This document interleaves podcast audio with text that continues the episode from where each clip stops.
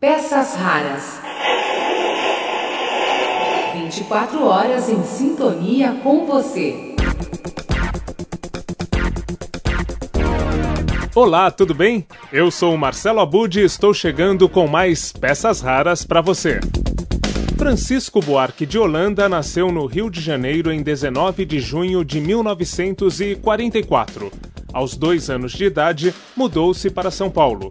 Voltou ao Rio apenas em 1970, após um período em que esteve exilado na Itália. Naqueles anos de chumbo, toda e qualquer música com assinatura de Chico Buarque era proibida. É daí que surge uma das principais criações do cantor e compositor. Usando o heterônimo de Julinho de Adelaide, ele consegue burlar a censura e faz suas críticas chegarem ao grande público. Em setembro de 1974, o jornal Última Hora traz uma entrevista exclusiva com Julinho de Adelaide. Conduzida por Mário Prata e Melquiades Cunha Júnior, a conversa gravada torna-se um dos mais interessantes registros daqueles anos 70. Ouçam um trecho em que Julinho de Adelaide usa de toda a sua ironia para falar de seu criador, Chico Buarque. Eu estou preocupado em saber se, se você realmente tem uma produção muito boa ou se você está é, utilizando do, do Chico Buarque, do MPB4, do Tim Maia, de todo esse pessoal que você mandou música para se projetar, entende? Porque não. Mas escuta, desculpe, mas eu já como disse antes, eu sou cantor, eu preciso dos cantores para lançar meu nome, entende? Então Chico Buarque, pô, eu acho que o interesse recíproco não devo nada a ele também não. Quer dizer, ele está tá faturando em cima do meu nome. E eu estou faturando cima dele, eu acho que isso é normal. Entende? Não acho, não, acho, não acho que seja aético da minha parte, entende? Eu sou pragmático.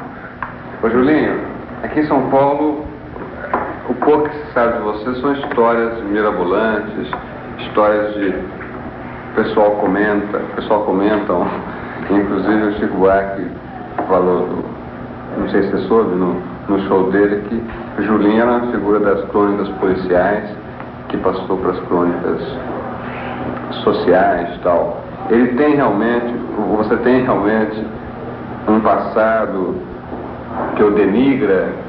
Não, o que aconteceu é o seguinte, eu vou, eu vou, aí eu vou dizer, vou dizer, eu, tenho, o meu irmão, o meu irmão, meu irmão, o Leonel, eu sou, eu sou muito tímido, você pode perceber que eu sou tímido. O Leonel, com essa história dele ser procurador, eu vou dizer para vocês, o Leonel é uma pessoa muito descontraída, entende?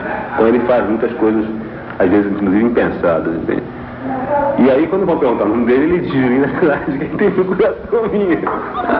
Então, é, é, justo que pô, eu pague aquelas coisas boas e ruins que ele faz. É. Entende? Às vezes ele faz coisas ruins.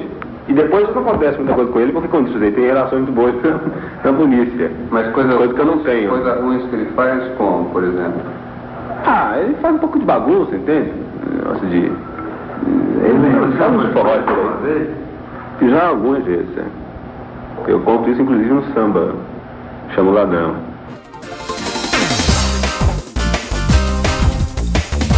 Quando a farsa foi descoberta pelos censores, músicas como Acorda Amor, Jorge Maravilha e Milagre Brasileiro já tinham chegado ao grande público. A partir deste episódio, a censura passou a exigir que as composições fossem enviadas juntamente com os documentos de identidade de seus respectivos autores. Para entender um pouco mais deste momento histórico da música popular brasileira, visite o blog www.pecasraras.blogspot.com. Por hoje é isso. Até amanhã, quando eu volto com mais peças raras para você.